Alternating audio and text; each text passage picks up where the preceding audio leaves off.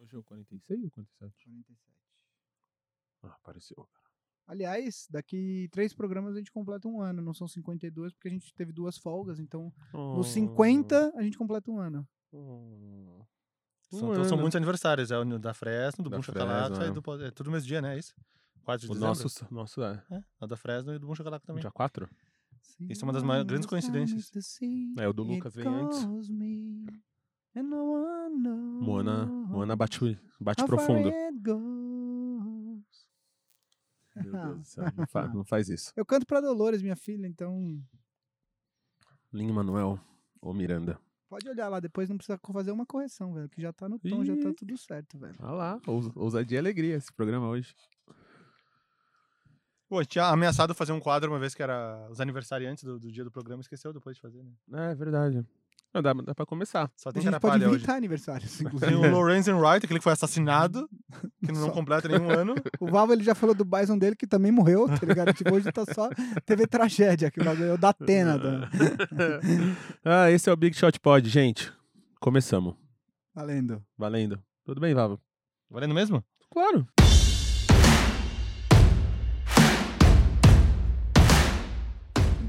Quer falar? A gente Quer já falar? começou aqui Esse com crime, Eu sangue. tenho mais uma tragédia que vai ser minhas considerações iniciais, aguardem. Já Aguardem, começou na bem. tragédia. Ele já eu falou... tava mó feliz, gente tava de cantando começar- Moana, aí Eu você já falei chegou, de já Bison matou, Dele e de Lorenzen Wright, dois jogadores NBA assassinados. É, você matou uma Por galera. motivos eu fiquei triste. diferentes. Porque hoje seria o aniversário de Lorenzen Wright, mas ele não está completado, ou, ou continua fazendo aniversário Continua com nos nossos corações, né? E você, Guilherme, tudo bem? Tudo ótimo, né? Gravando no estúdio, fazia tempo que a gente não gravava Fazia no tempo, estúdio, estávamos né? no estúdio, estávamos Saudades de Raul. Tá ali do outro lado. Raul, Raul, o Leal, não Seixas. E a Isa. Isa tá ali também nos vendo, né, Isa? Pesadão. Vamos lá, estamos aqui. Como é que vocês estão? Estão bem? Tô bem. Tô bem. Conta aí, Vavo. Como é que tá a sua turnê? Como é que foi em Manaus? Foi ótimo. Foi, Foi ótimo. quente? Foi quente, como sempre. Sempre voltando com a garganta ruim, porque ar-condicionado, 40 graus. Cara, Manaus- 17 graus, 40 graus, o clima 17 de graus, 40 Manaus graus. é tipo infernal, assim. E, e não é porque é só quente, é isso, assim. O ar-condicionado tá no sub-zero e, o- e aí você sai na rua é 45. É que dentro é super seco, fora super úmido, dentro super frio, Tem fora super também, quente. Aí é. você fica. Ah! Mas eu gosto, eu gosto dessa cidade. E essa vez eu tava tão exausto que não deu tempo de fazer nada de turismo, nem... mas outras vezes eu já fiz. Já fui no Encontro das Águas, fiz várias O coisas. lá. Lucas foi almoçar com a gente no sábado, ele tava Sim. com a- toda aquela vibe de quem fez um show, show e voltou. Sim, o voo de ida foi às 5 e pouco da manhã, o voo de volta às 4 da manhã. Não, mas o, lá, que seria mas o Lucas foi um guerreiro esse dia. Que ainda a gente Ainda ficou o bar. dia inteiro no, no Spotify for Podcasters Summit. Ó, o meu inglês tá bom. Depois a gente ainda foi pro karaokê. Foi, foi um dia longo. Um dia longo, mas um dia bom. Você comeu um peixinho? Como é que foi? Ah, cara, pior que não, eu pedi um hambúrguer no iFood no jantar. Caralho. eu queria descansar, eu queria, não queria sair do Entendi. quarto. Aí os, os, Aí eu pedi um saíram hambúrguer. ficou. Aquele cupomzinho de 10 reais, o hambúrguer gourmet com batata frita saiu a 18, então valeu a Ah, pena. então valeu a pena. E você, Guilherme? Como é que estão as coisas? Tudo certo. Como é que foi o Spotify for Podcasters Summit? O Marcel tá cansado que ele já, já perguntou três vezes. E você, Gui? Como é, que você tá? Não, Tá mas o bem? Spotify for Podcasters Foi Summit. legal, né? Foi legal. Deu pra conhecer bastante gente que a gente só conhecia pela voz, mas Foi bem. o rosto. Conhecemos muitos ouvintes do programa lá, outros É. podcasters ouvintes do programa. Fazer o famoso networking. né? Foi o Também importante. networking. Foi legal. Brigadão aí pelo convite. E Spotify. Se você tá aí ouvindo do outro lado, tá ligado que a NBA voltou. E por isso que a gente tá enrolando, porque agora que a gente tem pauta, a gente pode enrolar. Né? A gente, né? A gente Quantas pessoas falar. apertaram naquele botãozinho de avançar 15 segundos agora? Então, ó, quer falar com a gente? Arroba Big Shot Pod qualquer rede social, vocês já sabem. Mas tem gente que tá falando com a gente direto no nosso grupo de assinatura. Constantemente. constantemente no Big Shot Pod All Stars. Tô aprendendo bastante ali, tô falando pouco, mas tô lendo muito. Lá, vocês comentando os jogos, os meninos ficam lá o jo- jogo inteiro. Só tem menino por enquanto, meninas. Ó, a primeira menina que entrar aí vai ganhar o primeiro mês de graça, tá? Tô, eu, vou- eu dou pra vocês aí um mês. Então, me manda uma mensagem aí, meninas que ouvem o Big Shot Pod. É, até três, vai. Até três a gente, eu dou um primeiro mês do Big Shot Pod All Stars de graça. E Mas tem a fidelidade, né? Porque não vale usar o primeiro mês e ir embora. não, não, não. É, aí tem que tem assinar. fidelidade. Assina É. e a gente É tipo- faz tipo porque as a companhias gente, de telefone, que, a gente tem que, que misturar isso aí. Só temos 21, 19, 19, né? 20. 20. São 20, É, 20, já? 20. Então 20 assinantes e só homem. Então temos que mudar. Mas o que a gente não tem que mudar são as- os quadros desse programa, como a- o destaque inicial. Destaque inicial. Posso começar? Deixa eu começar. Vai. Meu destaque inicial é, como eu já vinha falando nas semanas anteriores, meu destaque inicial é para a vitória maiúscula do Washington Nationals em cima do Houston Astros. Eu que gosto muito de beisebol, entendeu? Assistiu até. a- Fiquei acordado, meu Deus do céu. Não, brincadeira, obviamente. Pô, foi um desastre. Até o sétimo inning tava tudo certo. O Astros ganhou de 2 a 0 No sétimo inning, descambou tudo. Então perdeu 6 a 2 Eu, eu não sei, mas você sabe, eu tava escutando um podcast do Bill Simmons e o um, um- dos amigos dele, que é um dos melhores amigos dele, que é o House, Joe House, ele até tem podcast no The Ringer, ele tem o House of Carbs, que é sobre comida, e ele tem um outro de golfe, Aham, House of e Cards. ele é de Washington. E ele foi nos jogos da World Series e tal, e ele tava falando, é, enfim, eu não sei é, é, exatamente, eu não acompanho e tal, mas ele falou que todas as viradas. O Washington Nationals teve viradas contra o Dodgers no último jogo, contra o. Ele, te- ele fez aquele jogo eliminatório, né? Porque no beisebol tem Sim, isso. card, é. que é, é um jogo, É um só, jogo só. E contra o Astros no E todas as viradas no jogo eliminatório, no jogo contra o Dodgers e no jogo da final, todas elas foram depois do, começaram depois do sétimo inning. Hum. O que é tipo, é basicamente, sei lá, é, é no futebol você virar jogos sempre depois dos 35, vai? Não, tem uma tempo. curiosidade do, do World Series. O- na, na, na MLB, a- as finais é 2, 3, 2, né? Dois jogos num, num time, três no outro e dois no outro, que nem era NBA até há pouco tempo atrás. Os sete jogos foram vencidos pelos visitantes. É a primeira vez na história dos esportes americanos que uma série tem todos os sete jogos vencidos pelos visitantes. Na real, esse recorde já tinha sido batido no sexto jogo. Com Uhum. seis jogos já tinha batido o recorde. Só tá mais difícil ainda de bater. Agora que a gente já perdeu Metade 70% da audiência. da audiência do programa, meu destaque inicial, na verdade, vai ser um destaque extremamente clubista. É, aliás, hoje, para quem não sabe, o podcast vai pro ar na quarta-feira, mas hoje a gente está gravando na segunda, excepcionalmente essa semana. É, meu destaque inicial, extremamente clubi- clubista, é para o Los Angeles Lakers, que tem a melhor defesa da NBA nessas duas primeiras semanas, é um defensive rating de 96,1. Segurou, venceu os dois jogos contra os times do Texas, o Dallas e o Spurs. Ontem à noite venceu o, o jogo contra o Spurs. É, e a melhor parte venceu não jogando muito bem, quer dizer, é, é- é jogos que times maduros conseguem ganhar mesmo não estando na sua melhor noite. É, me surpre... Meu destaque inicial é justamente porque me surpreendeu. Eu não esperava um começo tão bom do Lakers. O Lakers hoje é, é é, nesse momento é o primeiro do Oeste.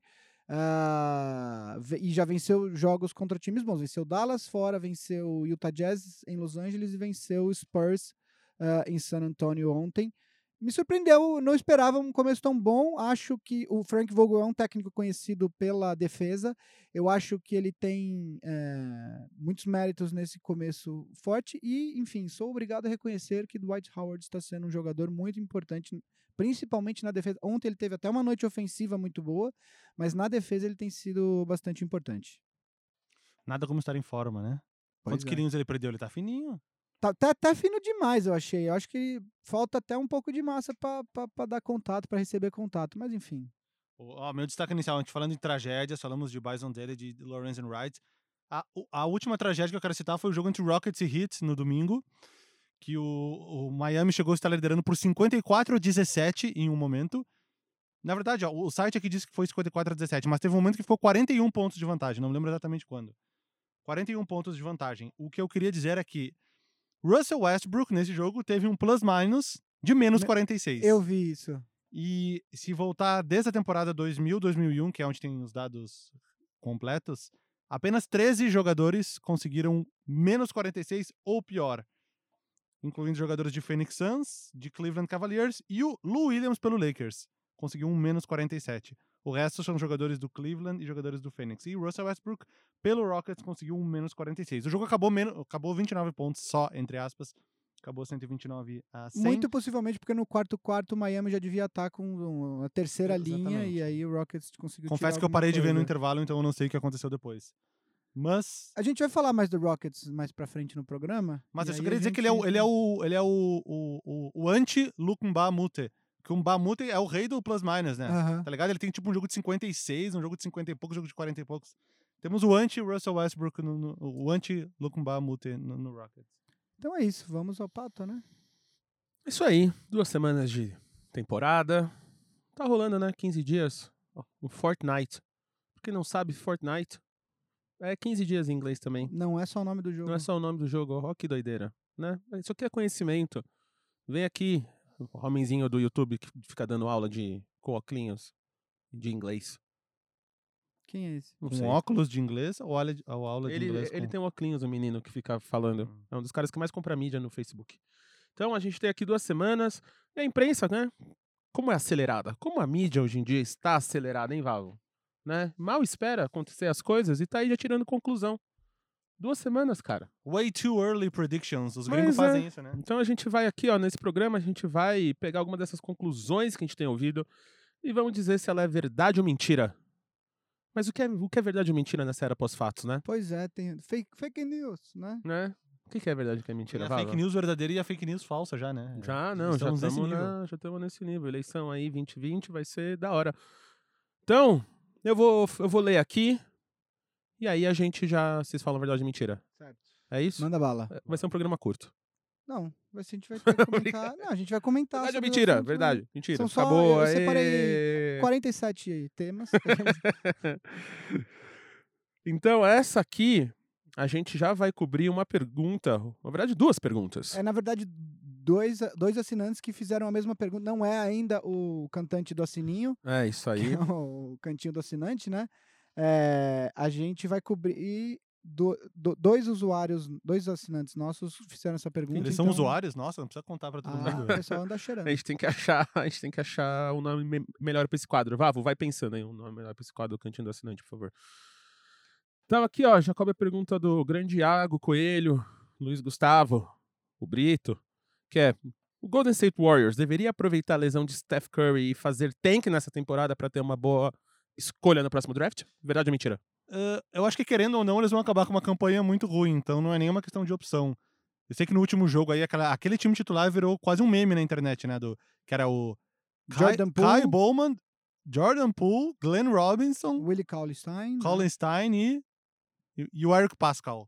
Era é. tipo quatro rookies e um. Não, três rookies, sei lá, enfim. Ah, Era ruim. Era um Era time que ruim. na D-League não pegaria playoffs. Era ruim. Acabou perdendo em casa pro Charlotte Hornets, que é, teoricamente, o pior time da NBA. Que não é tão ruim, É viu? que não é tão ruim. eu eles jogaram contra o Lakers e não é tão ruim, Não é mas tão enfim. ruim, mas era, era aclamado como o pior time da É. NBA antes de começar a temporada. Eu acho que, in- independente de, de- Independentemente deles quererem fazer tank ou não, eles já estão caminhando para uma campanha ruim. O Curry deve quebrou a mão, ah, inclusive essa notícia é dessa semana, não tinha acontecido na semana Tristeza do. Jeca. O Stephen Curry numa queda lá, enfim, quebrou a mão, tá com o braço engessado, vai demorar Três meses, acho. três meses para voltar. Clay Thompson, o que tudo indica, principalmente com uma campanha ruim, aí mesmo que ele não volta, porque não teria nem porquê. O Draymond também se machucou hora. ficar... Draymond Green machucou o ligamento do dedo da mão, mais um tempo fora. O DeAndre Russell não jogou o último jogo, mas ele está. Ele tá. Tá bem. Tá day to É, day, né? Ele pode é. voltar a qualquer momento.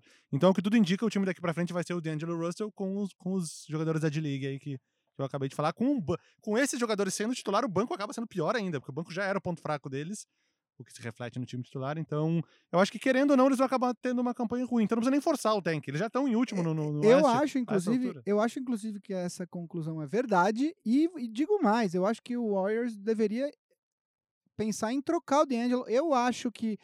é, tudo bem que ele jogou pouco, mas assim, eu acho que o, o fit não é tão bom. Quando voltar o, o Clay Thompson, óbvio que é bom você ter três caras que arremessam bem de três. É, mas quando você tem Steph Curry e Clay Thompson, não necessariamente você precisa ter um cara como o D'Angelo Russell.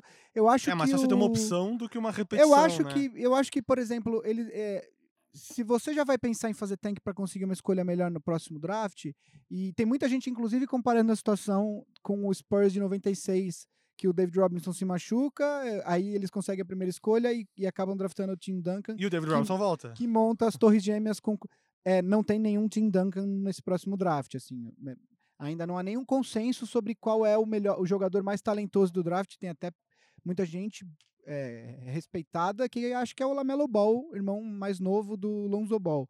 É, de qualquer forma, eu acho que valeria a pena. Se é para fazer tank, eu acho que o, eu acho que o, D'Angelo, o D'Angelo Russell não é uma peça necessária no futuro do, do, do Warriors, mas que ainda tem um valor muito grande na liga. Então, talvez o Warriors deveria é, capitalizar nesse valor o quanto antes. Um time que todo mundo cita é o próprio Minnesota. Aí eu não sei qual seria o pacote, mas seria Jared Culver mais picks e tal e etc.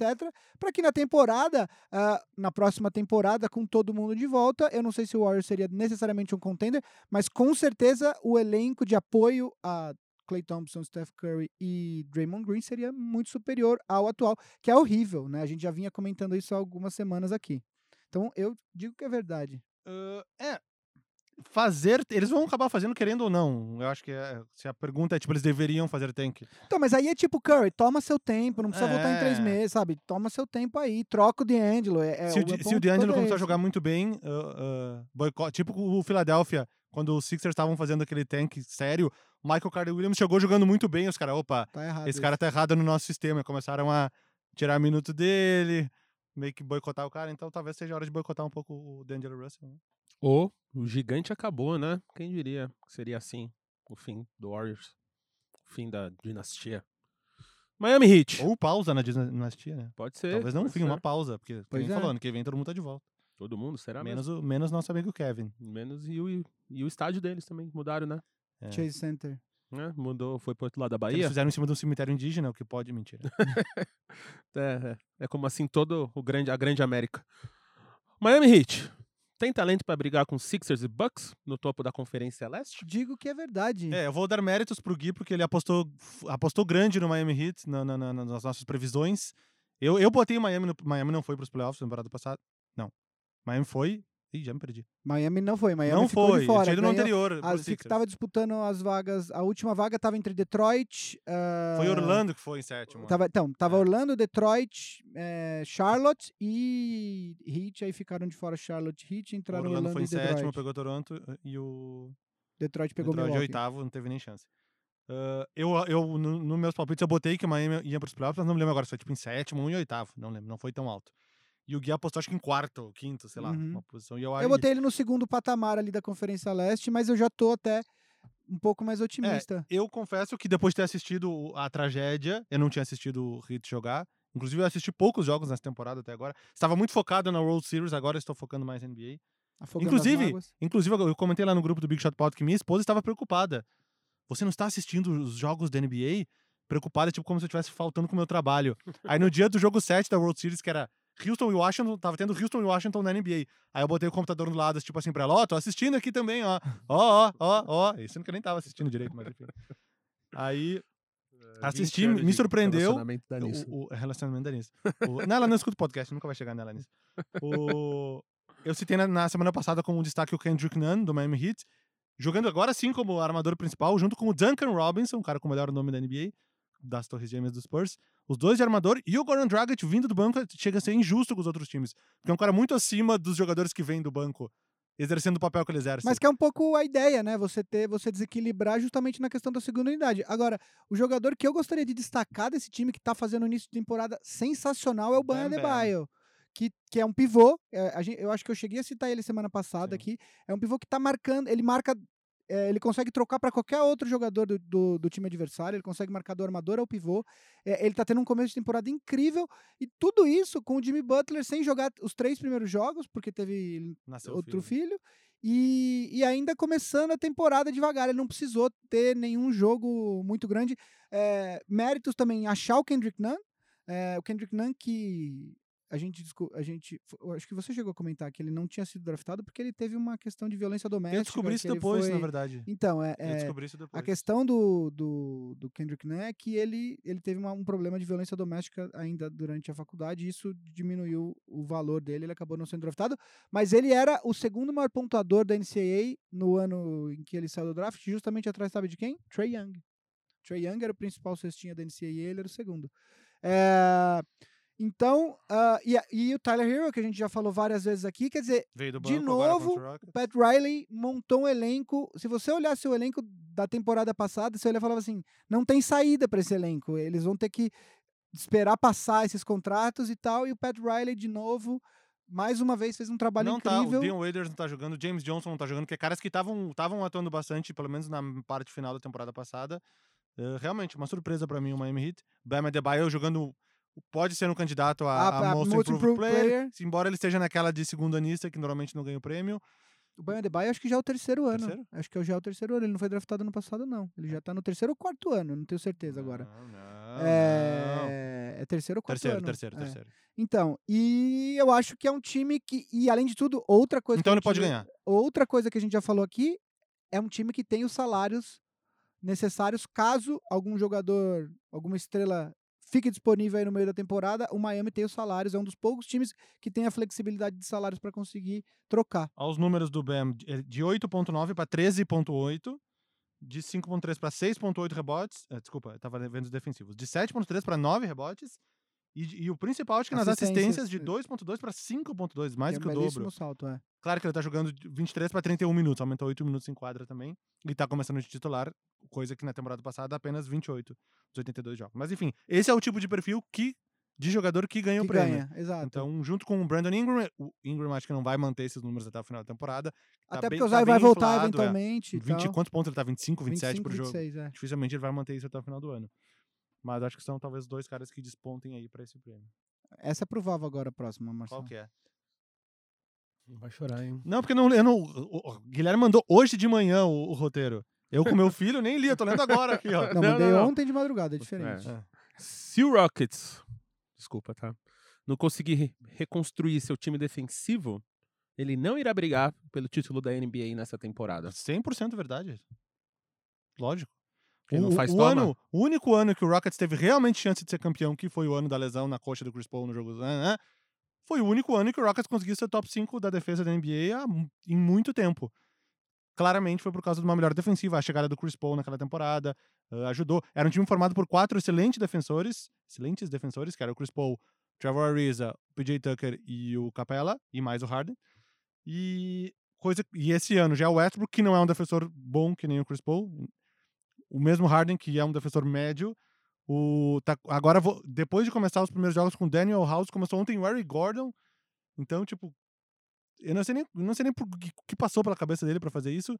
Não sei se foi um matchup com o do Gordon Heat. Tá mal, né? Mal, Péssimo. mal, mal de. Assim, eu, eu gosto Pra dele mim, o Gordon tá jogador. errando tudo de propósito só pro Harden não ser o pior do time.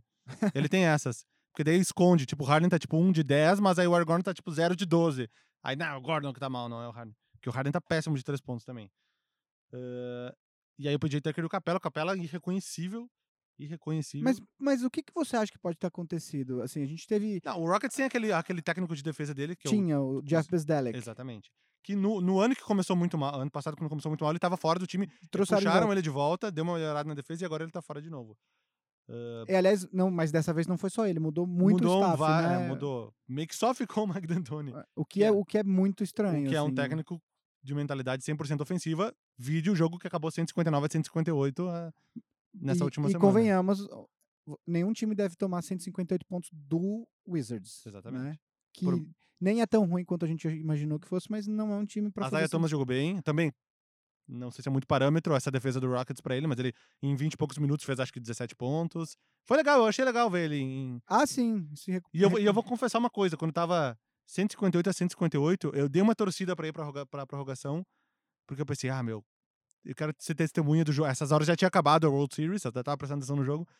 Queria ser testemunha do jogo com o placar mais alto da história da NBA, que foi 186 a 184. Falei, meu, se pegar duas prorrogações aí, já bate esse recorde fácil. daria. Só que aí o um Harden bom sofreu a falta no último lance, eu falei, pô, Daria um bom vídeo pro, pro foi Chacalaca. bom lá. Não, eu já tenho um vídeo desse 186 184. Então, mas daí você faria um novo do, dessa quebra. Exatamente, exatamente. É, eu vou dizer que é verdade. É, é o Rockets. A Não, é impossível ser campeão com essa que- defesa, impossível, É, o Rockets a gente sempre soube que é que, que é um time que é, monta toda a sua estratégia baseada no ataque, né? Assim, no, no Harden, no potencial ofensivo dos jogadores. Agora, isso tem um limite, né? Não dá para todo jogo você precisar fazer muitos pontos para ganhar, né? É, e, e aí você começa, acho que o, o sinal amarelo já tá aceso, principalmente porque depois do Warriors acontece esse, isso que aconteceu contra o Heat, que o time estava absolutamente irreconhecível no- nos dois primeiros quartos, o Heat abriu uma vantagem monstruosa, o jogo, o jogo acabou em 10 minutos. Quer dizer, 10 minutos o jogo tinha acabado, você sabia que não ia. é, me lembrou um pouco o Não, jogo. não foi o que eu falei no grupo do. É, não foi o que você falou. Me lembrou um pouco o jogo de Raptors e Lakers do ano passado em Los Angeles, que o Raptors fez. me- Aí acabou sendo uma diferença menor. Acabou sendo 17 pontos, mas o que foi o jogo, tipo, o Raptors passou o jogo inteiro 30 pontos na frente, sabe? Enfim, é, acho que o, o Mike D'Antoni vai ter trabalho. Eu não sei como é que vai ser esse encaixe do, do Westbrook no time. Até, enfim, vai demorar um pouco, se é que vai dar certo, assim. Eu acho que. E outra coisa, os caras estão deixando o Westbrook, tipo fazem com o Draymond Green, os caras estão deixando o Westbrook chutar de três livre, cara. E ele tá errando tudo. Cara. É. É isso que é, isso que é foda. complicado. E, e aí, o, o fato de deixarem livre quer dizer que estão mais perto do Gordon, que é um cara que tem aproveitamento melhor. Ou do Harden. grudado do Harden, ou do PJ Tucker, que é o melhor de todos, na Que tá, verdade. que tá bem esse ano. Os Que é o que tem- dele têm sido sim, bons. Ele é o melhor arremessador de três em percentual, claro que ele 90% ele arremessa sem marcação, Catch and o que faz a, a média dele aumentar. Mas o fato de o Westbrook não ter um bom aproveitamento acaba dificultando, né? É isso. O time de Boston, cidade de Ben Affleck, Matt Damon, imigração italiana, americana, Harvard University, Irlandesa. irlandesa também, todos ali. Onde está Tom Brady nesse momento? Tom Brady, Gisele Bündchen, né? Onde está Tomb Raider? Que dando uma, que, que grande cidade. Mas o time de lá, o Celtics, o, dessa temporada, o time é melhor da temporada passada? Verdade ou mentira? Tempo. Ah, É- eu, eu não é- tenho informações suficientes, é a minha opinião. Eu vou meio, falar... meio. Foi a mulher lá que, que, que, que opinou o Oscar, não sabia, não tinha visto os filmes. Glória Pires. Glória Glória Pires. Pires. É. Eu sou eu tô Glória Pires, não, Não tenho, opinar. não assisti nenhum jogo do Celtics, não, não consigo opinar. Eu vou. Minha opinião acho que vai ser controversa. Embora o começo do Boston tenha sido muito bom, eu vou dizer que o time é pior do que o da temporada passada. Coletivamente, é, eu acho que a- o time pode até funcionar melhor, mas eu acho que o nível de talento, embora o Gordon Hayward esteja. esteja eu vou, vou- eu, é uma meia verdade, eu vou dizer. Eu acho que, embora em termos de talento, eu acho que o time seja menos talentoso do que o time da temporada Então, não há passada. provas, mas a convicção. É, eu acho que o time coletivamente funciona melhor, então eu vou dizer que é meia verdade. Eu, eu, o Gordon Hayward parece que chegou de volta no patamar que ele estava antes da lesão que ele teve no primeiro jogo da temporada retrasada. É, e aí é uma, foi uma lesão grave, ele perdeu a temporada inteira, demora para se recuperar. Ah, o Kemba Walker parece que encaixou muito nesse time. O Tatum, de fato, está é, melhor, mas eu acho que jogadores como o Aaron Baines, que está tendo um começo de temporada bastante interessante pelo Suns, eh, e, e o Al Horford, como a gente já falou aqui algumas vezes, fazem muita falta. E eu acho que na hora de um embate contra uma das potências da conferência ou até da NBA num jogo de temporada regular, essas, essa, enfim, e o Kyrie Irving, né? O Kyrie Irving que é um jogador, eu gosto muito do Kemba Walker, mas ele é mais talentoso que o Kemba Walker. O problema do Kyrie Irving são os problemas que ele traz ah, fora da quadra. Ah, eu acho que na hora de bater de frente com as grandes potências, eu acho que esse time do Celtics não tem tanta garrafa vazia para vender. E, e aí eu, eu acho que o time vai ser mais ou menos aquela. Vai ser mais ou menos o que foi aquele time ah, de, da temporada retrasada, que era o time do. O último time do Isaiah Thomas. Sim. Que é da, tempo, da três temporadas atrás, exatamente. Quer Mas é dizer, que era um time Bradley, que até era, era a famosa feel good story da temporada. Ninguém esperava, o time foi bem, acho que chegou nas, nas finais, nas de, finais com Cleveland, 4x3. de conferência e, e tal. Acho que não- esse time não tem esse potencial, mas acho que vai ser meio que essa, assim. Ele vai- é um time que vai bem na temporada regular, mas na hora de bater de frente com uma potência da, da Conferência Oeste, eu acho que eles não, da Conferência Leste, eu acho que eles não têm é, punch pra passar. Tava me inteirando com o time do Celtics numericamente, como não assisti nenhum jogo. O que, que tu acha? O quão preocupante é isso? O Jason Tatum tá chutando quase 50% de três pontos. Sete, sete tentativas por jogo, acertando 3,5, mais ou Uhum. menos. Já de dois pontos, tá chutando 12,6 e acertando 4,4. Qual que é a, 35% de dois. qual que é a porcentagem de, de lance livre dele? Uh, 75. Isso Mas é chutando só três pro jogo. Lance livre? 3 pro jogo. Então, eu acho que a questão Isso é um mid-ranger em excesso. é, eu acho eu falei, que, não assisti nenhum jogo, mas já assisti ele É, jogar muitas vezes. É, claramente ele tem um mid-ranger em excesso. Ele inclusive fez um game winner, assim. Foi de 3 o game winner ou foi de 2? Acho que foi de 2. é, acho que foi de dois, não vou Foi de lembrar dois. agora. Eu acho que ele tem o que é o arremesso pouco eficiente a longo prazo. Enfim. É, eu acho que.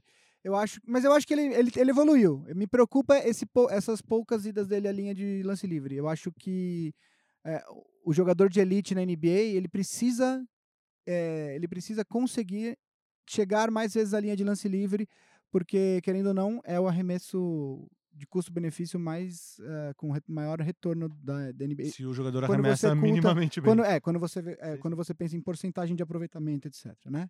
Então, acho que é isso. Partiu próxima? Isso aí. Guilherme aqui, quase o Delanhol, nosso grupo. Quase o quê? Delanhol. Quem? De- Delanhol, da Lava Jato. Eu? É, porque não. há provas, mas a convicção. Me- São as minhas verdades que importam. Entendi. Já vai aparecer com PowerPoint aqui daqui a pouco, vai ser da hora. PowerPoint. Os times irmãos ali, Lakers e Clippers, vão se encontrar na final do Oeste. Verdade ou mentira valendo? Bom, uma possível verdade. Mas Aqui, todas são ter que- possíveis Tem verdades, que né? botar na reta. Ou sim possíveis ou não? mentiras. É Verdade ou sim ou mentira? não? É. Não, assim, ó. É, vo- é você é, tem direito a uma meia-verdade que o Gui já usou. Nas regras. Mas que é um palpite, não é uma questão de verdade ou mentira. Isso não entra no verdade ou mentira. Mas Verdade ou mentira seria é- Lakers e Clippers se enfrentaram nas finais do Oeste ano passado. Eu falaria mentira. Não, mas olha pra frente, projeta. Projeta, vai. Mentira. Mentira.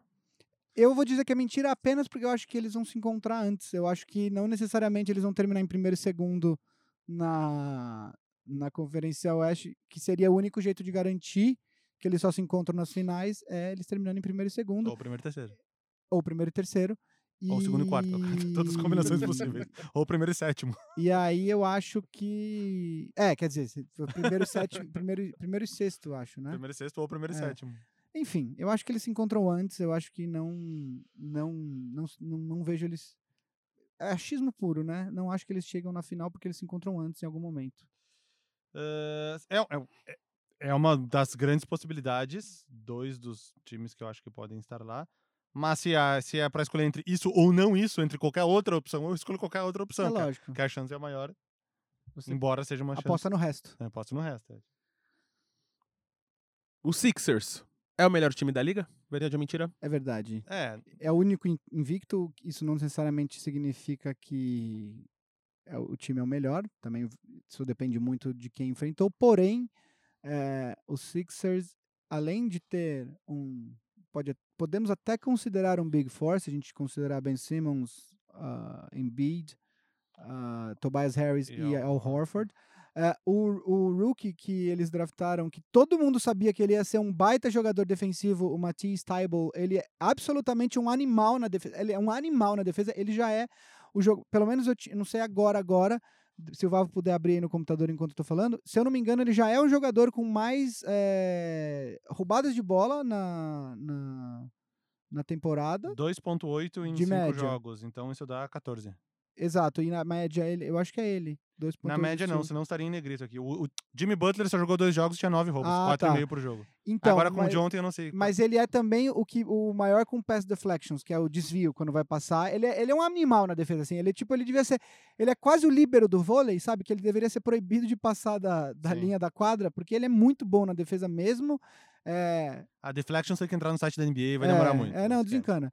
Ele, ele tem. Ele, além de tudo, o, o, banco dos Sixers tem é, é, é, tido atuações melhores do que o esperado. Teve um game winner do Furkan Korkmaz. do Korkmaz, que óbvio, como todo mundo, como todo mundo sabia que ele ia chutar a última bola de um jogo, uma bola de três contra o Portland, se eu não me engano. Foi- Foi um jogo Foi que o- foi contra o Portland. Não, o- Anthony To- se tu olhar esse lance, a, o- a movimentação do Anthony Tolliver na defesa assim, é uma coisa, uma desgraça.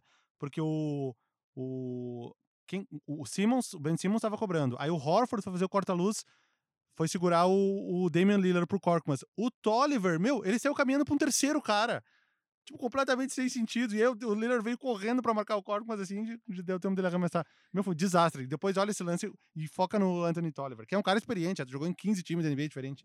Então, e o banco, do, é que e o banco do Sixers tem tido uma atuação é, é, bastante. É, Bastante não, mas melhor do que eu imaginava. Eu achava que o banco do Sixers poderia ser um problema e, na verdade, é, tem, tem contribuído muito para as vitórias do time. Então, sim, eu acho que nesse momento é o time mais forte da liga. Eu ah, acho que apenas ah, o Clippers é um time que, em termos de talento no elenco, pode. É, a gente ainda não teve uma de amostra do Clippers real, principalmente porque o Paul George não estreou ainda. Mas acho que a opinião sobre o Clippers vai vir, vai vir mais além. Sem dúvida. Só voltando no Tybal, 23% de, de, de aproveitamento e 26 de 3 pontos. Ele sempre foi. Então, o- ele, É, os o- arremessos dele na. Ele jogou. Ele, se eu não me engano, ele fez O os efect- quatro anos de college. College. É, o, o- a Sim. porcentagem de arremessos dele foi piorando a cada ano, mas ele sempre foi um animal na defesa. É, os 4 anos média de 42 da field goals. Não, mas o effective field goal dele aqui, ó, cadê? Acho que é um dos piores que eu já vi na minha vida. 32%. Mas se você olhar, o Sixers ainda tem no elenco, além do Tybal, é, é, Zaire Smith, que- Smith, que é, que é um, é, é, acho que segundo ano dele, tem um grande potencial. Sei que ele nem jogou primeiro. né? o, o Corkmas que fez a sexta, o Josh Ri- Richardson, que é o que. o- Quando o Josh Richardson é o seu quinto eh, melhor jogador, quer dizer, significa que o seu quinteto inicial é realmente fortíssimo. Então, eh, eu, em termos de talento, eu acho que, o- que o, o Sixers é sim o melhor time e acho que o Clippers Talvez é o com o tempo eles, rivaliza. eles, eles possam sofrer com o banco mesmo, porque o, o, do o- pior pontuador é o Josh Richardson com 14 por jogo. Do banco, o melhor é o Max Scott com 7.8, ou seja, tem um gap muito grande entre os titulares Mas quando você tem cinco, cinco jogadores titulares que pontuam muito, você pode ir es- escalonando a participação deles ao longo da partida para ter sempre dois ou três em quadra. E o Shake Milton, teu jogador preferido? Ah, o nome é o melhor. Shake Milton.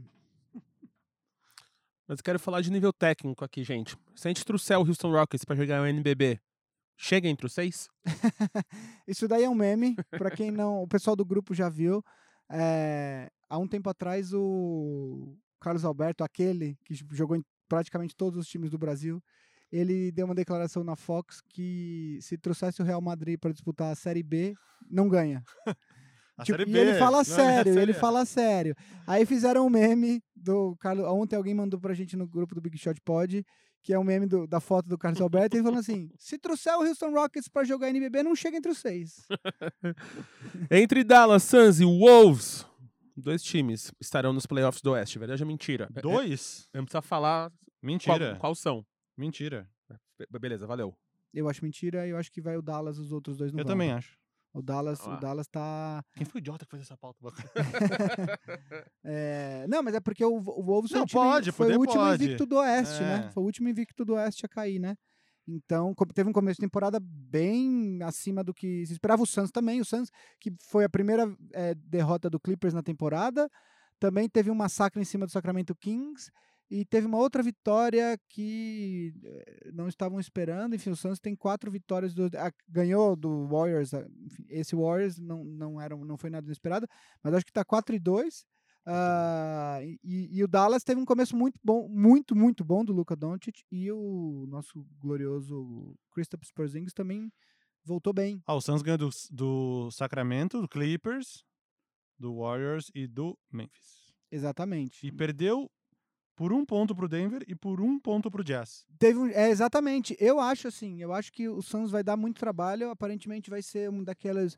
Vai ser um time mais ou menos na pegada do que era o Kings ano passado, que vai ser aquele time azedo de diria, hein? ganhar. Quem Que diria, orgulha- hein? orgulhosamente vai ficar em nono lugar. Ah, É. Quem diria? E, e eu acho, mas eu acho que desses três times aí, o único que eu realmente olho e falo, esse time aí tem cara de playoff é o. É, porque com essa queda do Warriors, É acabou Dallas. de liberar uma vaga, né? Exato. Do, do, do, do- Tá tudo louco. Daquele grupinho Tá tudo inicial. muito louco essa temporada. Então acho que nesse momento seria do Dallas a vaga.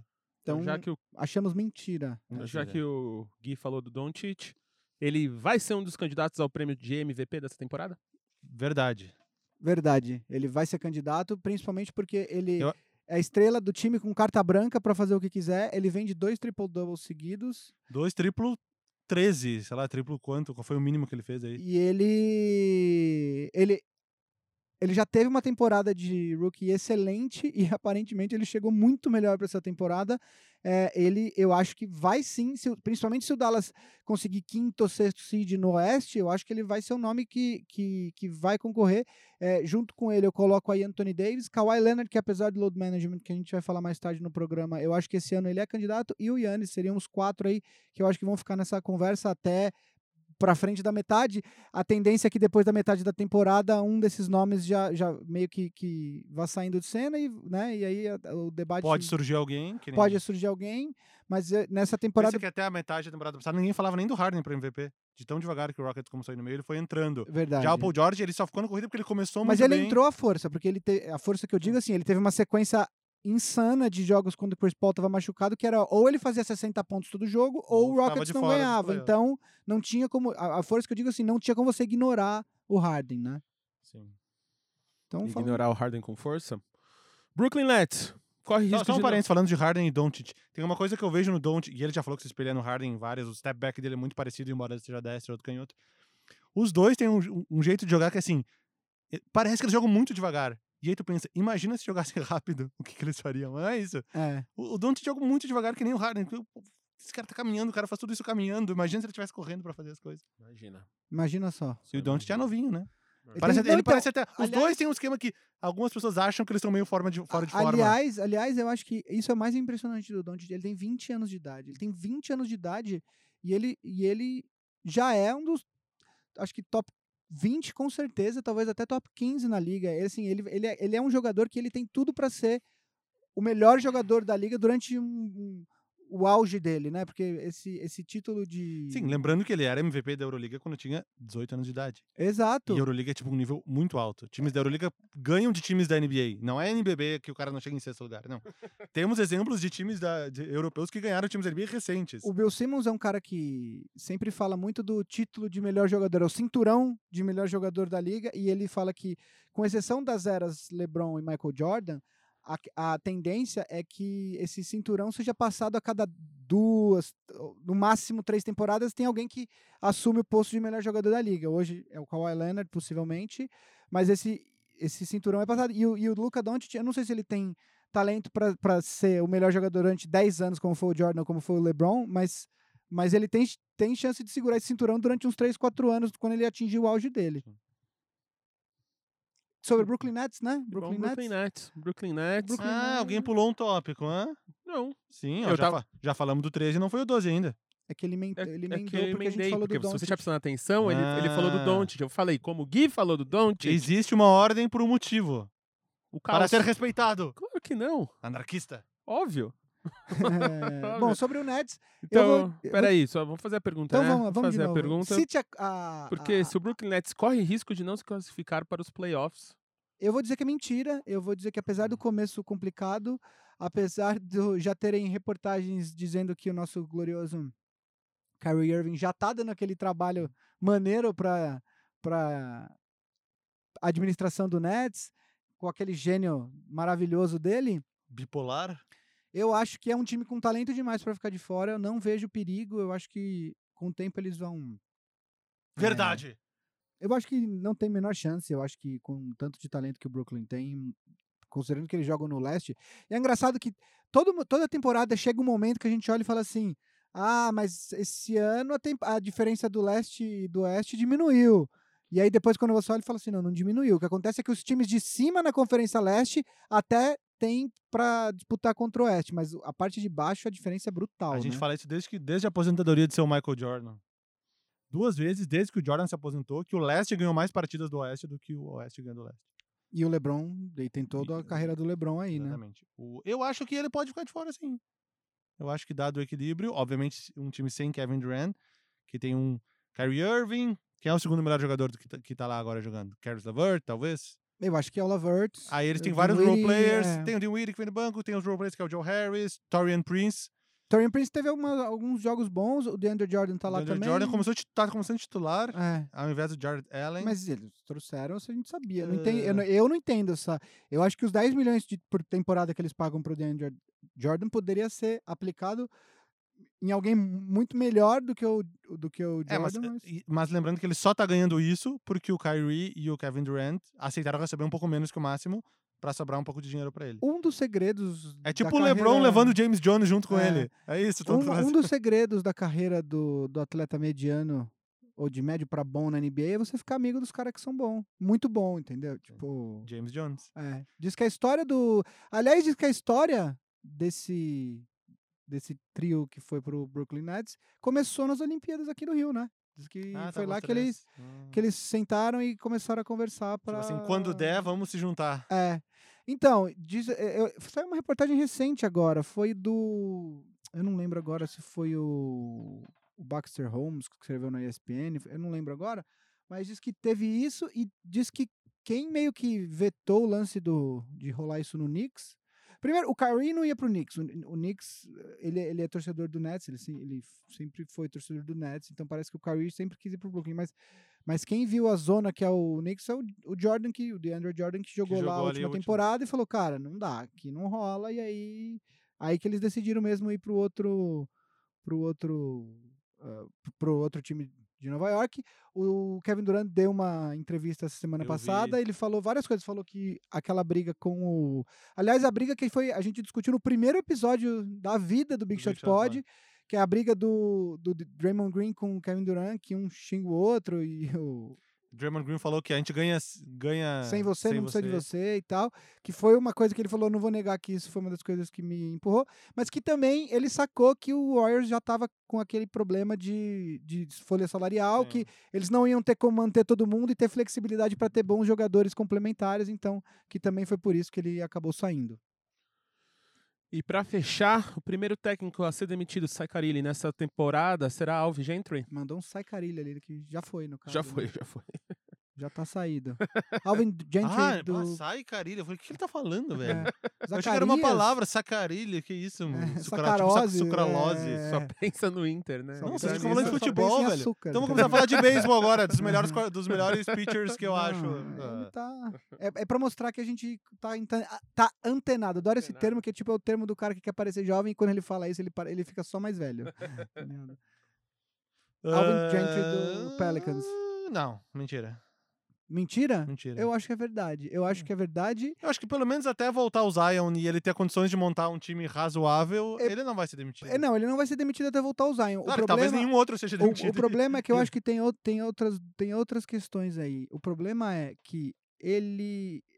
Eu acho que se depositou um- uma expectativa muito alta no, no, no, no time do Pelicans. Ah, esse começo de temporada mostra que o time continua sendo um time muito jovem. E eles falaram assim: ah, mas o draft foi muito bom, sim, mas rookies geralmente não rendem. Assim, a não ser que você seja um talento realmente especial, e aí estamos falando de. A gente tem sempre cinco ou seis jogadores que começam já contribuindo ah, constantemente, de forma sólida, desde que eles entram na liga.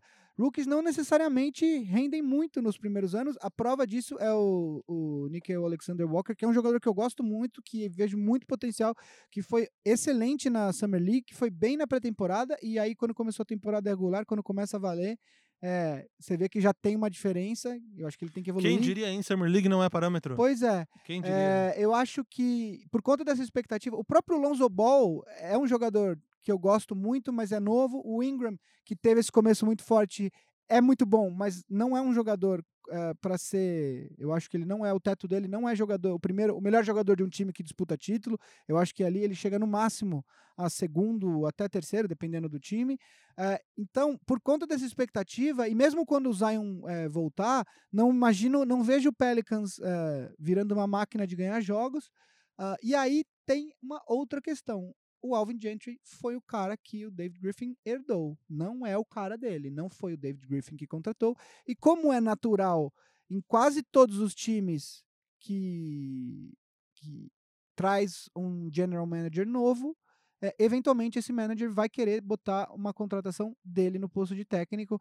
É, eu falo quase todos porque, sei lá, se o San Antonio Spurs trocar de manager agora, o cara não vai mandar o Greg Popovich embora porque ele não quer ser o, o Pat Riley se aposentar, o quem entrar não vai mandar o Spoelstra embora. Então, assim, se trocar o Danny Ainge no Boston, não vai mandar o Brad Stevens embora. Eu acho que quase todo. Quando o técnico não é um técnico comprovadamente top 5 ou top 10 e já com um histórico de vitórias, é, eu acho que o que acontece é que esse, ele, ele acaba correndo risco. E aí, assim, se o time do Pelicans daqui a pouco tá 17 e e 39, quando o dono do Saints, do, que também é o dono do Saints, a dona do Saints, mas é dona do Pelicans, for cobrar o David Griffin, você acha que o David Griffin vai falar assim: "É, a culpa é minha, a culpa é do elenco que eu montei ou a culpa é do técnico que eu não contratei? Então eu acho que o Alvin Gentry tem sim chances. Eu acho que ele vai sim ser o primeiro técnico demitido dessa Eu temporada. tô confiante que não vai ter nenhum técnico demitido essa temporada, que nem foi duas, três temporadas atrás. Teve uma que não teve ninguém demitido. É mesmo? É? Duas ou três atrás, e aí, só um, parã, um parênteses aí, é um cara que tem que tomar cuidado, porque começou mal, muito pior do que se imaginava, é o Luke Walton. Sim. Que tudo bem, venceu agora, acho que o Knicks, né? Já, já tinha vencido, acho que o Jazz também.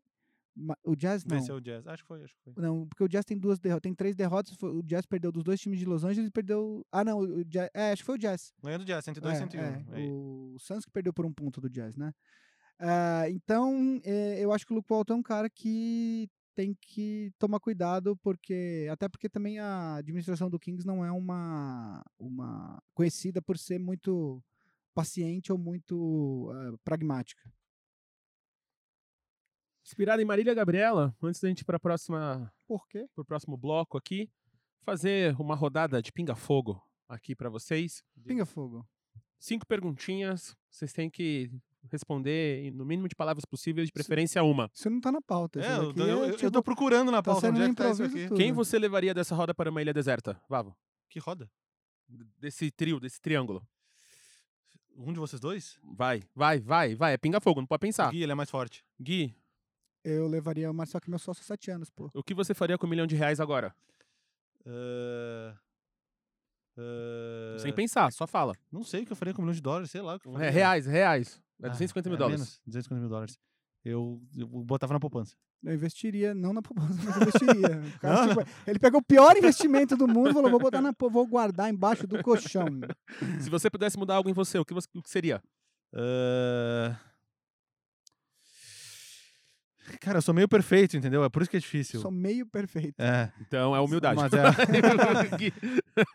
Cara, eu gostaria de ser menos ansioso, talvez. Boa. é os meus dentes, queria arrumar meus dentes. Boa. Boa. Aí, aí, se você aí tem uma. Tem um, Um Invisalign um aí, o Invisalign, patrocínio. manda aí. Conte segredo uma curiosidade sua. Eu contei um muito bom, né? Que eu não tinha assistido nenhum jogo da NBA completo. Até ontem, anteontem. Eu sou maníaco por processos. Que processo do quê? É, processo. Processos das coisas, como fazer as coisas, as minhas coisas. Eu vou, quando eu vou organizar uma, pro- uma produção minha, eu tenho todo um método de trabalho que eu não gosto de ter ninguém falando faz assim ou faz assado. Tem que ser do meu jeito. Humildade Biscoito ou também. bolacha? Humildade também. Biscoito ou bolacha? Bolacha. Bolacha. Coxinha, pela pontinha ou pela bunda? Cara, eu não sou muito devorador de coxinhas, mas eu moro na parte mais gordinha, assim, na bunda. Eu começo pela ponta. Qual é o seu pior hábito? Pior hábito? Ixi. Eh, Vai, que primeiro, Gui, tô pensando. Cara, meu pior hábito, eu tenho alguns, mas. Um deles é passar a palavra pro outro na hora que eu não sei responder rápido. Eu. Cara, eu não, eu não tenho nenhum problema com isso, mas eu falo muito alto, as pessoas se Eu também, eu também. As pessoas se incomodam. E quando a pessoa fala que eu tô falando nada, eu falo, Eu fico, eu cara, fico bravo. o meu tom de voz é o meu tom de voz, eu falo no tom de voz que eu, Eu, quiser. também fico bravo. Eu não tenho nenhum problema com isso se você não quer sair de perto. Qual a sua técnica de sedução infalível? De o quê? Sua técnica de sedução infalível. Ah, comigo é na piada, né, filho? É, comigo não, não, tem, não é- tem é que conversa. Faz sempre não conversar. seduzem, né? É, então. Mas sempre foi conversando, porque Ah, na cara, beleza, mas no olha, na no beleza não vai auge- muito certo. No aqui. meu auge, ó, um dia eu vou explicar pra vocês o conceito de La Bombonera. Que La Bombonera pulsa. E aí, quando saia comigo, era La Bombonera. o Não entendi absolutamente nada. Depois eu explico fora do ar. A última. É na você pressão, já vomitou tipo pelo assim? nariz? Não. Já o quê? É, vomitou pelo nariz? Cara, da onde você tá tirando essas perguntas? não, cara, não. Mas da onde saiu isso, Eu velho? não sei, eu achei uma lista de perguntas aqui. achei curioso. Tava. Na verdade, eu faço pautas paralelas, né? Sempre. Você já vomitou pelo nariz. Eu tinha que ter um podcast e trazer umas pessoas. Não, já rolou de dar aquela engasgada e dar uma ardida no nariz, porque alguém contou uma coisa muito engraçada quando tá bebendo. Vai, né? Mas não chegou a sair pelo nariz. Ah, eu já ri, eu já saiu líquido, que você tá rindo, e aí não, você não quer cuspir, aí você segura, mas é, vai. Aí isso já rolou. Tinha que ter um programa de entrevista e traz, tipo, William Bonner. Eu quero tá saber por que, que "William isso, Bonner, por que que isso tá entre dois pelo nariz?" tópicos? Tá entre dois tópicos, não tá no final do programa. Porque aqui é, né? é, Eu vou lembrar o nome do amigo aqui, ele falou que eu William tenho Bonner, carisma você transa de meias. programa. tá nesse programa, e é isso que a gente tá trazendo aqui. en- Entretenimento sônico. Então aqui, ó, a gente vai para esse momento, que é um momento já querido de todos nós, porque é você aí do outro lado que apoia a gente, os All Stars, tem a sua chance de fazer pergunta. Então a gente vai ter que achar um nome para esse para esse bloco. Vavo, ah, qual é o nome desse bloco, Vavo? Não, Por que não, cantinho do apoiador? Porque ele não tá apoiando, ele tá fazendo a pergunta, né? Tipo, ó, o Big Shot Star no garrafão, pergunta do garrafão, não sei. A gente vai achar. Ah, apoiadores. Dei um nome melhor pro cantinho do apoiador que o Marcel não gostou. Não, acho que a gente tem. A gente Sugestões. tá tudo no branding aqui, All Stars, Big Shooters. Vamos achar aqui uma, uma pergunta. Então, ó, o Nicolas, Nicolas Najar, valeu Batum. Nicolas por apoiar. Que inclusive é meu O grupo- adversário no Fantasy. Ah, no Fantasy que eu perdi todos Ó, os não, jogos. não, fazer um, fazer um fantasy aqui. Ó, lembrando que eu não estava no dia do draft, ele foi feito automático. Ninguém os mandou ter banda. Os caras me escolheram 38 pivôs automático pra mim. Eu não tinha nenhum shooting guard. O cara pegou o Batum machucado. Eu não sabia jogar fantasy. Fiquei uma semana com o Batum de titular sem entrar na quadra. Aí, Tem o Zion Williamson machucado. Eu tenho o Stephen Curry, era meu único All-Star, tá machucado agora. Eu tô com um time só de role players e não fiz tão feio. Eu teria ganhado de uns quatro aí, ó. Ele. E agora você participou do quadro Desculpinhas. Mas eu me apoio dos meus pivôs. Hassan Whiteside, Thomas Bryant, Nikola Vucevic. Meu, meus pivôs são os únicos que pontuam no time. O Lonzo Ball é bom também, pon- pontua bem. Então, vai lá, Gui. Vamos faça lá. a pergunta. O Nicolas mandou aqui é, esse, uma pergunta sobre o famigerado load management, né? É, o Kawhi já não jogou contra. O o Jazz ele jogou, o back-to-back jogou. não jogou primeiro. é. Ah, e aí ele, ele fala assim. é, ele fala que ele quer falar da questão do load, manage, load management, não apenas do Kawhi. Que para quem não sabe significa. é quando um jogador é poupado para que ele não se desgaste demais ao longo da temporada regular. E que agora a NBA obriga a dar uma parte do corpo. tu viu isso? É. Aí colocaram Kawhi Leonard, aí botaram qualquer coisa, tipo, Tipo, calcanhar. Tipo, qualquer coisa. É. E aí fala assim, e aí a pergunta dele é assim, o que deve ser levado em consideração na balança? O bem-estar físico do jogador ou, e- ou o business da NBA, quer dizer, porque o produto, quando um, quando um time, por exemplo, o LeBron, eh, quando ele jogava no Cleveland, eventualmente ele ficava de fora de um jogo ou outro, não, não se usava o termo load management, load management porque era menos eram poucos jogos, mas a questão é a seguinte: quando o LeBron chegava numa cidade, isso pode acontecer no Lakers hoje em dia, quando o, o time do LeBron chega numa cidade, é natural que a demanda por ingresso seja maior para aquele jogo. E aí, no dia do jogo, você descobre que o cara não vai jogar. E aí é natural que quem comprou ingresso no jogo, pro jogo fique é, um pouco decepcionado. Então, ele ele pergunta o que, que deve ser levado em consideração na balança, se é o bem-estar do jogador ou o produto, o negócio da NBA. E aí ele cita um exemplo que falaram até no nosso grupo, que é o cara que viaja até para ver um jogador, algum jogo, e aí chega lá, o cara é poupado. Ah, o que, que, o que, que a, a liga deve priorizar aí nesse caso? Ela deveria, de primeiro lugar, diminuir o número de jogos. Ela tem.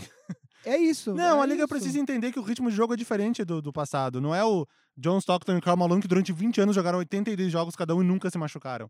O ritmo de jogo é outro. o- os jogadores têm que fazer um trabalho físico muito maior. Isso ah, acaba proporcionando mais lesões e tudo mais. Então, tendo 82 jogos por temporada, é natural que o time ele pense na.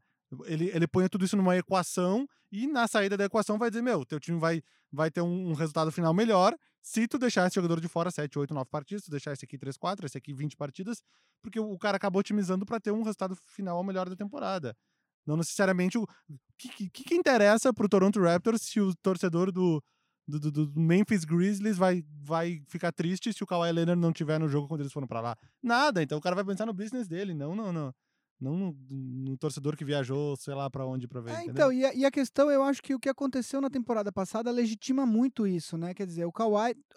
E o Kawhi, ele tem. Ele, ele tira alguns jogos para descansar, porque a gente sabe da lesão que ele teve na temporada anterior, né? Que, na última temporada dele pelo Spurs. Mas quando você. você ele, ele jogou acho que 59 ou 60 jogos, acho 60. que eh, pelo, pelo Raptors. É, o time do Raptors foi muito bem sem ele, tá? O time do Raptors foi 17 vitórias e 5 derrotas nos jogos que o Kawhi não jogou. Ah, mas Então, o, Kawhi, 60. o Kawhi estava voando na, na, off na, post, na, na postseason. É, tava voando baixo, assim. Então, é, é, faz muito sentido que alguns jogadores, eh, principalmente jogadores que têm problemas de lesões é, pequenas e tal, descansem alguns jogos na temporada, que é para dar tempo do corpo se recuperar e tal. É, agora, da mesma forma, eu entendo o dono, o dono de, de franquia, porque isso pode prejudicar a venda de ingresso, etc e tal, e aí prejudica a distribuição de receitas da liga.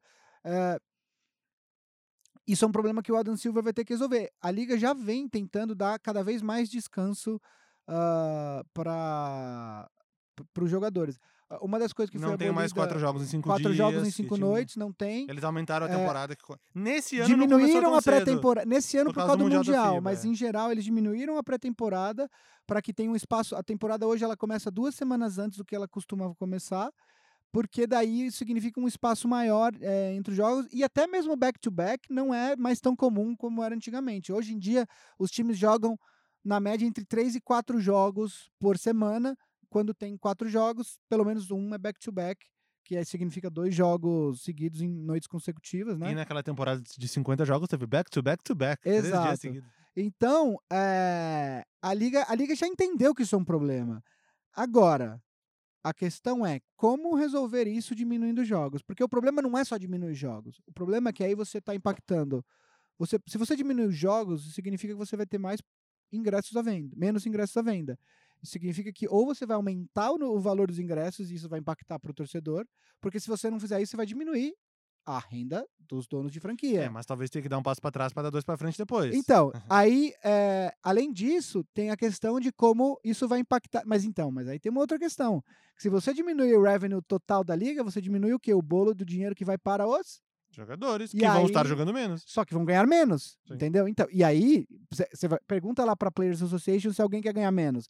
Então, a, a questão, a questão é Pô, mas o LeBron tava tão feliz com, a- com, a- com o embrólio da China lá que ele ia ganhar menos dinheiro. do ponto do ponto de vista é, fisiológico, faz muito sentido o load management, total sentido.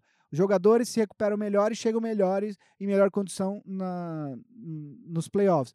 Agora, você tem out- outras questões que são financeiras e que, e que impactam, inclusive, também os próprios jogadores. Então, não é só uma questão dos donos. Os jogadores também serão impactados se diminuir o número de jogos. Então, é uma questão difícil. O Adam Silver já entendeu qual é o que, que existe esse problema. Ele não sabe ainda como ah, resolver esse problema.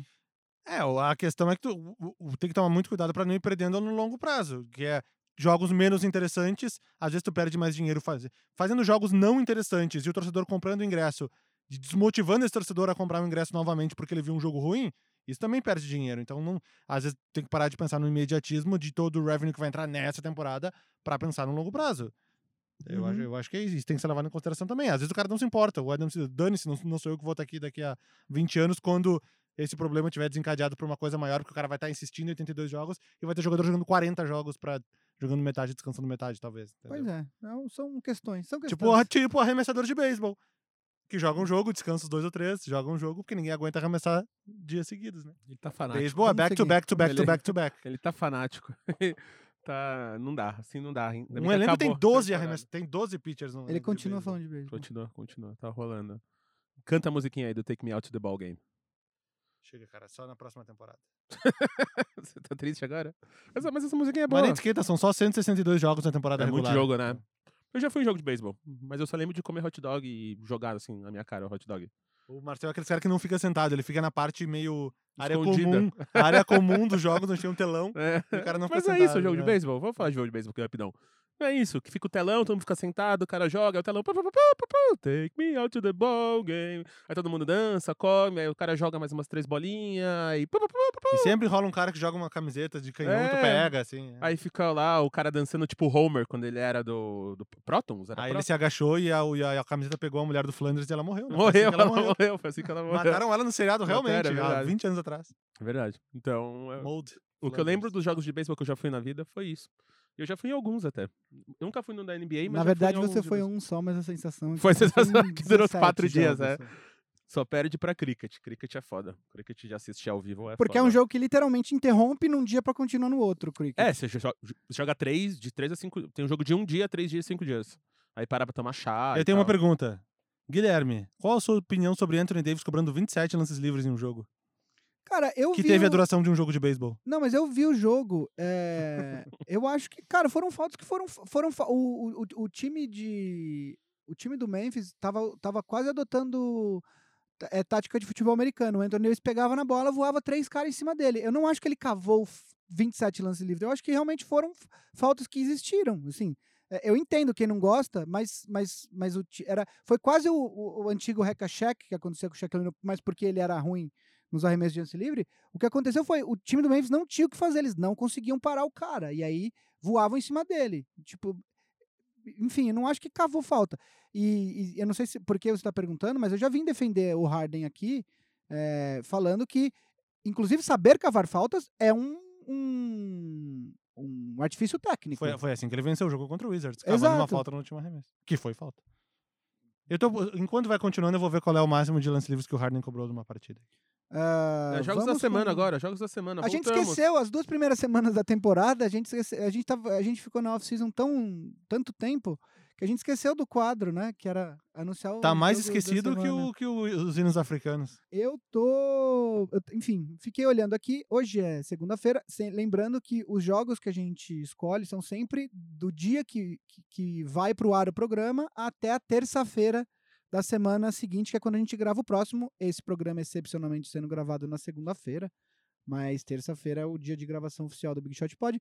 O meu jogo, eu acho que um jogo bastante interessante é a visita do Toronto Raptors para ah, jogar com o Los Angeles Clippers no dia 11 de novembro, às vai ser a meia-noite e meia horário de Agora tá Brasília. duas de diferença, né? do- É, aqui eu não sei se já atualizou no site da ESPN, mas enfim, Toronto Raptors indo encontrar o seu MVP das finais, Kawhi Leonard, em Los Angeles. Ah, Toronto que começou muito bem. Ah, aliás, os- o Siakam é um outro jogador que All-Star com certeza. All-Star com certeza tá jogando demais. E ah, Fred Van Vliet jogando muito, muito nesse começo de temporada.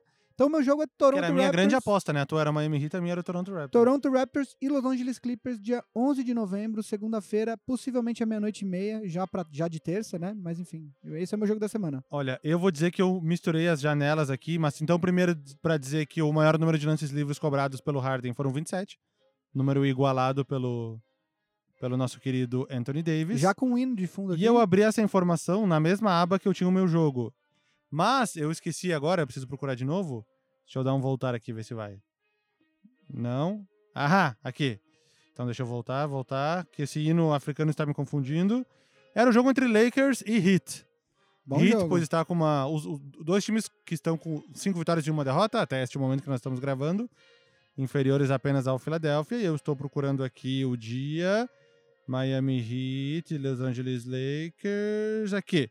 Dia 8 de novembro, sexta-feira, eh, às 10h30 Vai ser em Los Eastern Time, Angeles. em Los Angeles. Ah, Meia-noite e meia, então de, de, de sexta para sábado, de 8 para 9 de novembro, Heat e Lakers. Vocês ouviram aí o hino africano enquanto dávamos nossos jogos da semana, né? E aí Uhum. fica aí a missão dar vocês uma dica? adivinharem. Vamos dar uma dica. É um Fica país na que, África. que- é, fica na África, obviamente. É um país que andou passando por uma mudança de, de título, de, de, de nome recentemente. Uh, Fica aí. Ousado. uh. Fica aí.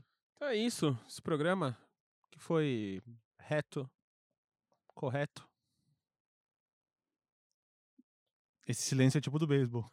A gente lembrou do beisebol agora. A gente então lembrou, eu lembrei. da- Ai, que barra. Então aqui, ó. Quer falar com a gente? Arroba BichotPod, manda sua mensagem. Mas entra também, quer apoiar nós? Já temos Apoia a 20... gente, que tá legal. A gente precisa Porque, de vocês pra tá legal, a crescer. gente precisa, já estamos na metade do- das pessoas que a gente precisa para zerar os custos do programa, para a gente conseguir começar a pensar em conteúdo novo, conteúdo é, individual para quem assina. Então o podcast continua de graça, mas vai, a gente quer fazer, conteúdo, conteúdo exclusivo. Vocês viram que se a gente ganhasse um milhão de reais, ninguém ia botar no programa. Vocês iam continuar pagando Eu, eu 15 falei que eu investi, não disse onde. Aonde, é? Vamos ver. Que um milhão de reais hoje, né?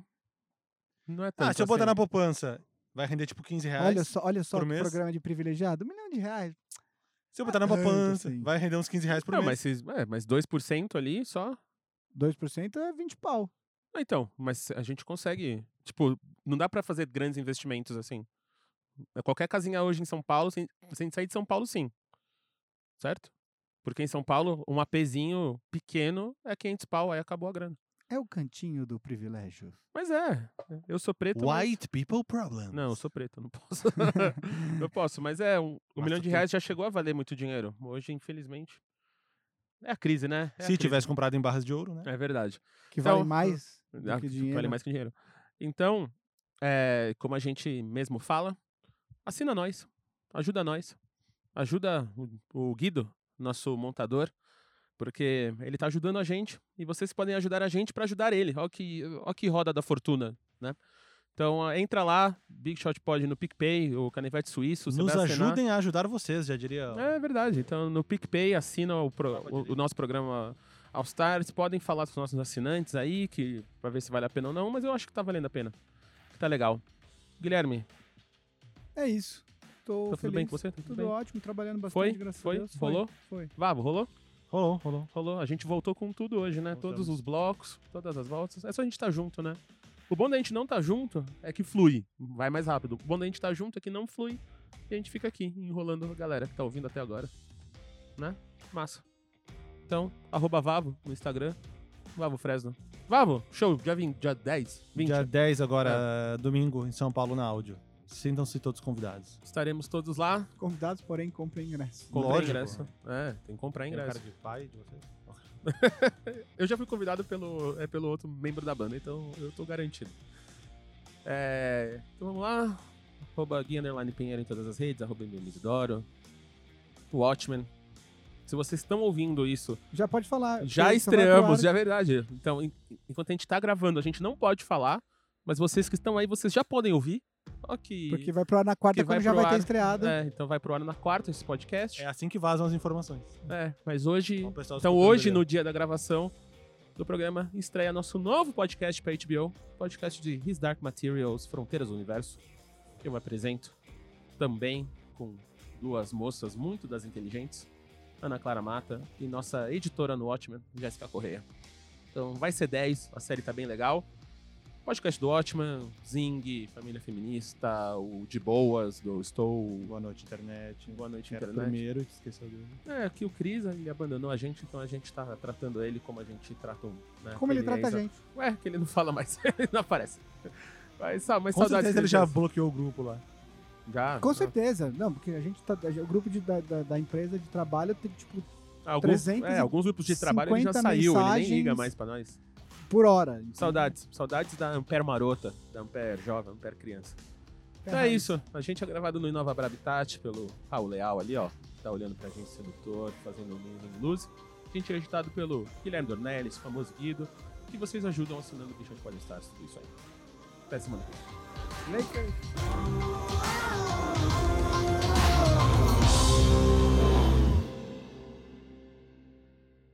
Ambev.